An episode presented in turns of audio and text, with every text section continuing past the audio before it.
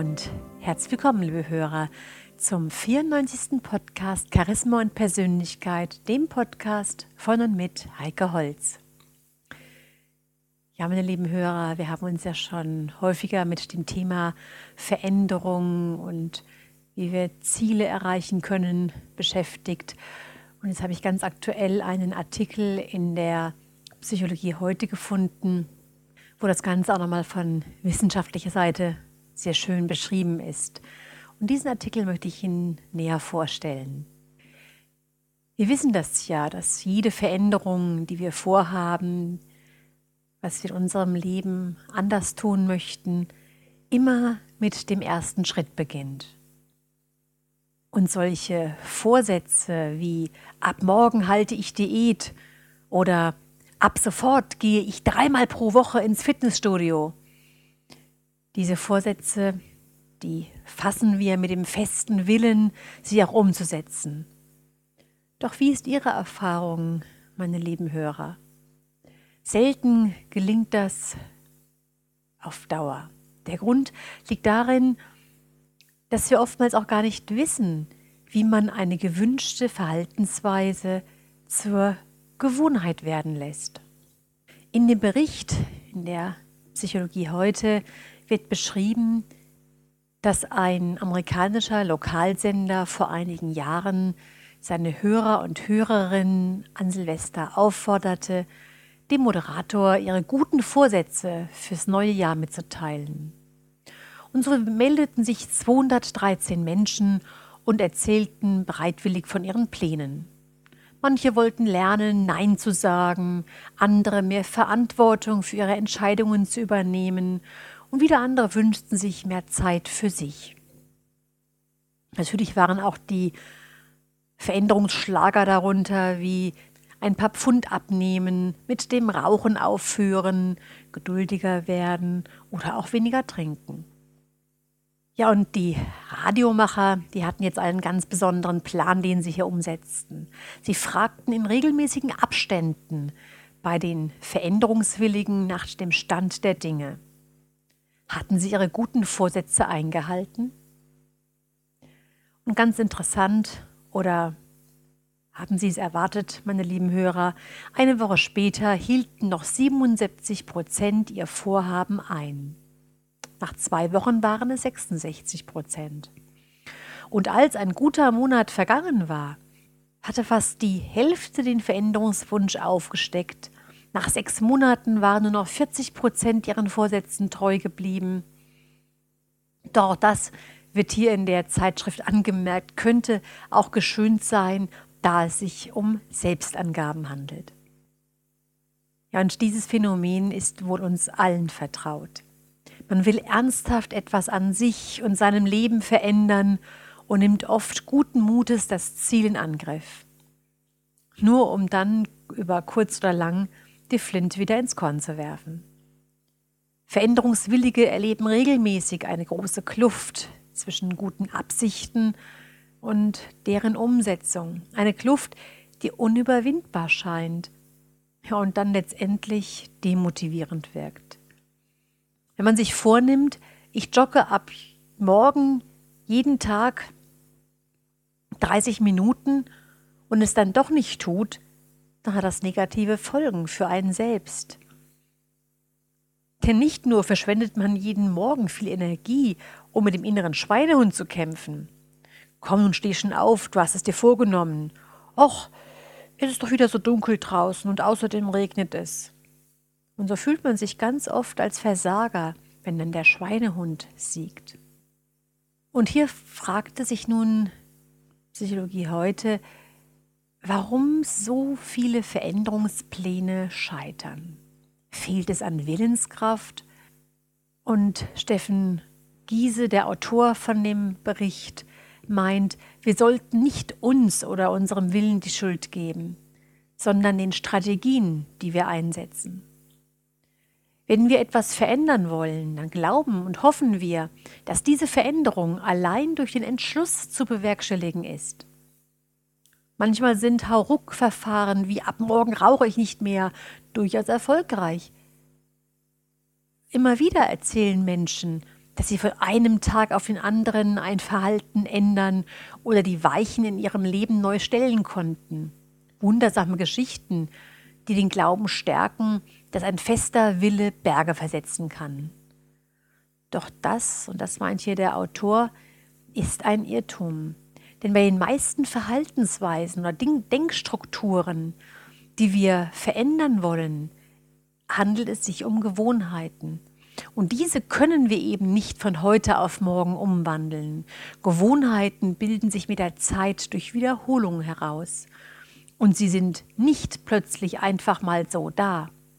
Und deswegen kann man sie auch nicht so schnell von heute auf morgen wieder loswerden. Menschen scheitern oft in ihren Veränderungsversuchen. Und dieses Scheitern ist verständlich, denn äußere Signale wie Zeit oder Umgebung verleiten zu einer Wiederholung vertrauter Verhaltensweisen. Das schreibt David Neal, Wendy Wood und Jeffy Quinn von der Duke University in Durham. Sie sagen auch, Gewohnheiten sorgen dafür, dass wir tun, was wir immer schon getan haben. Daran können auch die besten Absichten nichts ändern. Der Gehirnforscher Manfred Spitzer, er ist ärztlicher Direktor der Universitätsklinik für Psychiatrie am Universitätsklinikum Ulm, erklärt in einem ganz schönen Beispiel, wie unser Gehirn Gewohnheiten und andere Dinge lernt. Er sagt, stellen Sie sich vor, Sie stünden auf einem Aussichtsturm in einem frisch verschneiten Park. Unter ihnen liegen 20 Zentimeter unberührter Neuschnee. Jetzt kommen Menschen und sie beobachten, wie diese scheinbar ziellos im Park herumlaufen. Es geht ein leichter Wind und die Fußstapfen der einzelnen Fußgänger werden rasch wieder verweht. Stellen Sie sich nun weiter vor, dass sich an der einen Ecke des Parks eine Glühweinbude befindet und an der anderen eine Toilette. Das hat zur Folge, dass Sie nach ein paar Stunden aus Ihrer Vogelperspektive eine Spur von der Glühweinbude zur Toilette ausmachen können. Und ein einmal ausgebildeter Pfad wird sich selbst erhalten, weil die Leute lieber auf ihm laufen. Ganz einfach, weil das leichter ist. Eine Spur, die entstanden ist, sorgt schon durch ihre Existenz für ihren Erhalt. So Manfred Spitzer. Solche Trampelpfade gibt es auch in unserem Gehirn. Sie entstehen im Prinzip genauso wie die Spuren im Park durch ständige Benutzung. Bestimmte Verbindungen zwischen Nervenzellen werden durch wiederholte Erfahrungen gestärkt. Wenn Sie jeden Morgen nach dem Aufwachen duschen, existiert eine neuronale Bahnung für diese Handlung, erklärt der Autor Steffen Giese. Sobald Sie aufwachen, feuern die zuständigen Duschneuronen und Sie gehen ganz automatisch unter die Dusche. Sie müssen nicht viel denken. Ähnliche neuronale Verbindungen, meine lieben Hörer, gibt es für viele Handlungen im Alltag. Ob Autofahren, Zähne putzen, das Öffnen der Flasche, Wein am Abend, den Griff zur Chipstüte im Supermarkt. Über 45 Prozent unserer täglichen Handlungen beruhen nicht auf bewusstem Nachdenken, sondern sind einfach Gewohnheiten, wie die Forschergruppe um David Neal in Tagebuchstudien mit Studierenden festgestellt haben. Das Gehirn liebt diese Automatismen. Es geht gerne ausgetretene Pfade. Auf diese Art und Weise spart es Energie und bewältigt komplexe Abläufe, wie zum Beispiel beim Autofahren oder Klavierspielen, ohne jede einzelne Handlungssequenz bewusst planen zu müssen. Man beschließt, einen oder mehrere dieser bequemen Trampelpfade zu schließen, wird sich das Gehirn zur Wehr setzen. Denn für die neue Verhaltensweise, die man ihm anbietet, zum Beispiel ab sofort nur noch Gemüse statt Fleisch zu essen, gibt es noch keine neuronale Bahnung. Die muss erst angelegt werden. Und das gelingt nur mit der richtigen Strategie. Der Wunsch allein, etwas Neues zu wollen, reicht dabei nicht aus. Denn auf diese Motivation, so meint Steffen Giese, kann man sich nicht verlassen. Sie hängt davon ab, wie wir uns fühlen. Und Gefühle sind negativ beeinflussbar. Vom Wetter, von Misserfolgen, von Ärger und können jede Motivation auf Null herunterfahren. Verlässlicher als die Motivation ist unsere Willenskraft, sagt Giese. Wie ein Muskel ermüdet auch die Willenskraft, wenn man sie überstrapaziert. Wenn wir die Willenskraft ausgeschöpft haben, zum Beispiel indem wir viele Entscheidungen getroffen haben, geben wir früher oder später nach. Dann tritt eine Selbsterschöpfung ein. Diese verlangsamt den präfrontalen Kortex, der für die Selbstregulation entscheidend ist. Und ein erschöpfter präfrontaler Kortex reagiert träge und macht es einem Menschen unheimlich schwer, seine Reaktion zu kontrollieren. Dann können Menschen der Schokolade nicht widerstehen und vergessen unangenehme Aufgaben. Und wenn dieser bewusste Teil im Gehirn, also dieser präfrontale Kortex, müde wird, dann tritt der stupide Wiederholer auf den Plan. Die sogenannten Basalganglien übernehmen dann das Steuer. Und die interessieren sich nicht für höhere und längerfristige Ziele. Sie denken nicht an Lungenkrebs, wenn man sich eine Zigarette ansteckt. Sie vergessen die Waage im Bad, wenn sich Appetit auf Süßes meldet. Und wie der Hirnforscher Gerhard Roth erklärt, sind diese Basalganglien eine Art Handlungsgedächtnis. Dort sind alle Bewegungsmuster niedergelegt, die sich irgendwann einmal als erfolgreich bewiesen haben. Hier könnte man sagen, sind die Gewohnheiten zu Hause. Und deshalb müsste man diese Basalganglien erreichen, wenn man schlechte Gewohnheiten ändern und neue installieren will. Und das ist nicht einfach. So meint Gerhard Roth. Alles, was wir an Bewegungen ausführen, insbesondere wenn es neu und ungewohnt ist, muss mit diesem Handlungsgedächtnis abbeglichen werden. Das ist am Anfang schwierig und deshalb laufen viele neue Bewegungsweisen holprig ab. Je häufiger wir aber diese Bewegung ausführen oder intensiv üben, desto flüssiger geht es.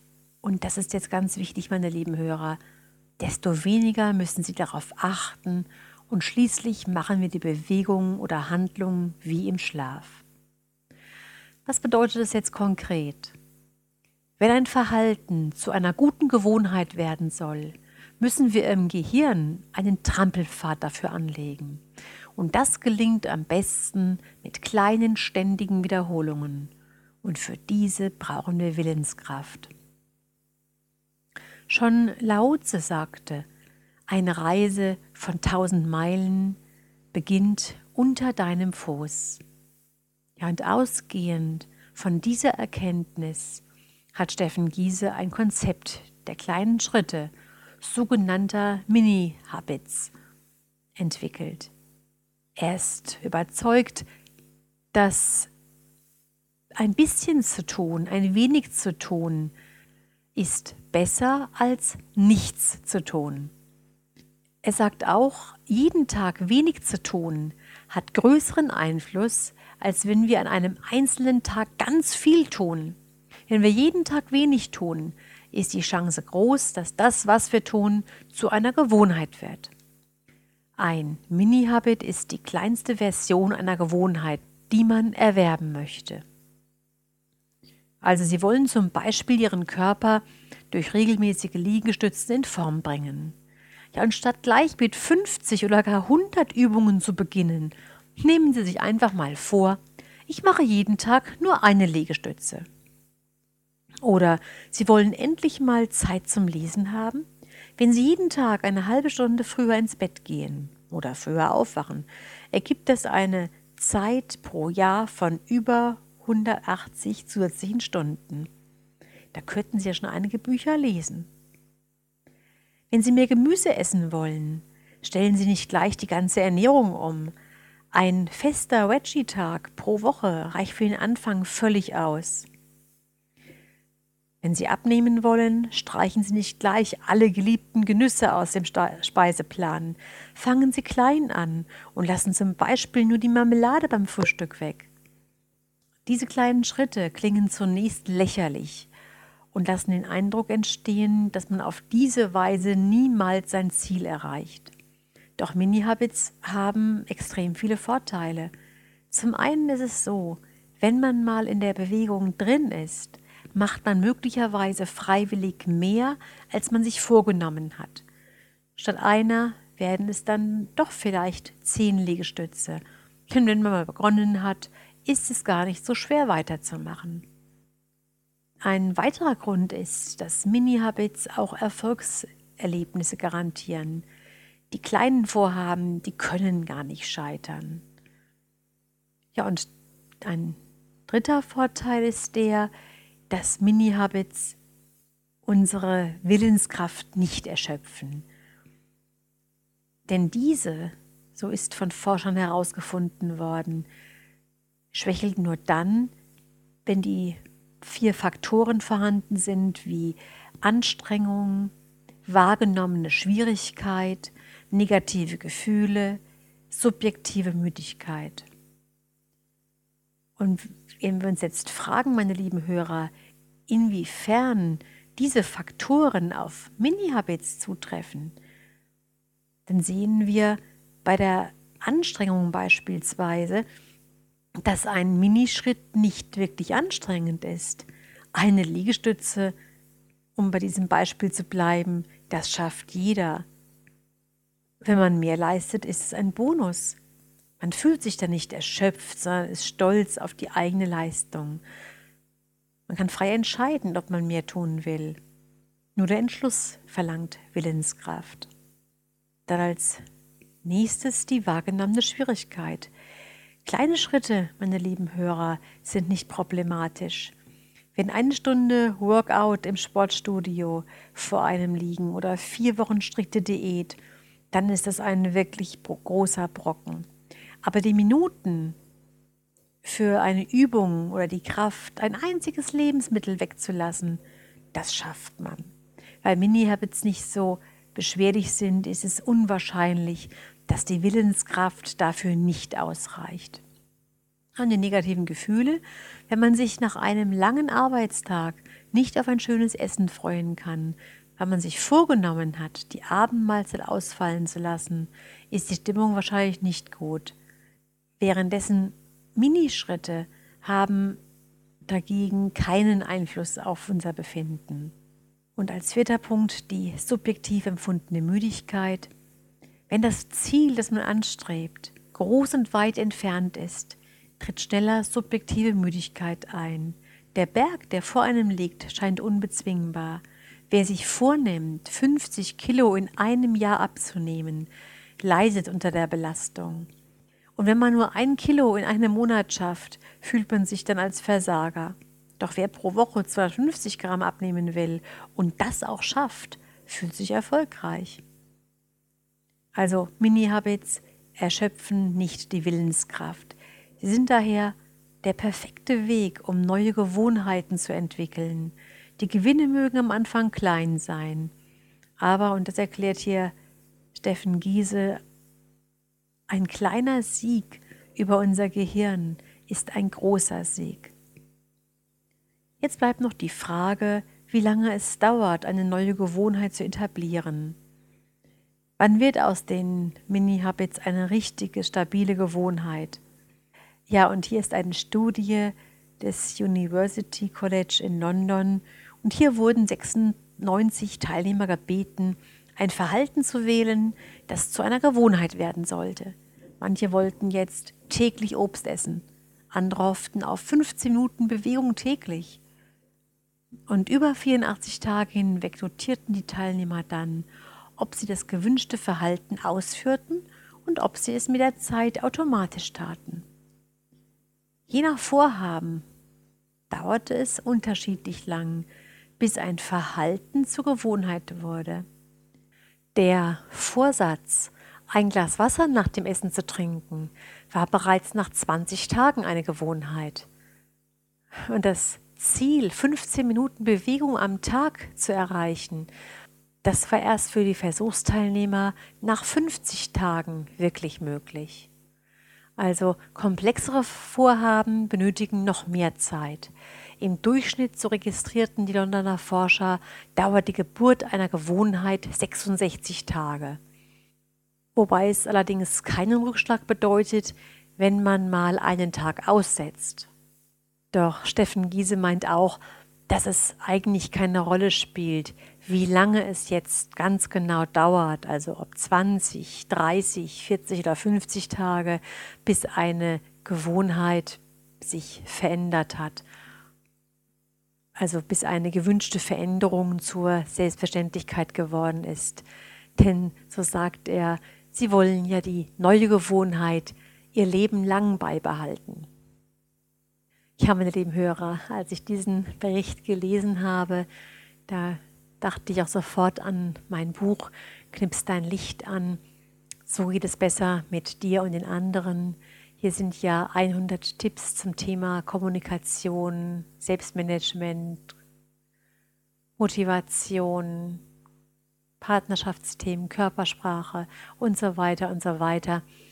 Und unter dem Bereich Motivation ist eben auch der Tipp drin, dass wir lieber in, in Minischritten etwas verändern sollen, in Minischritten neue Gewohnheiten installieren sollen, bevor wir einen großen Berg vor uns sehen und auch sehr schnell frustriert sind, dass etwas nicht so funktioniert.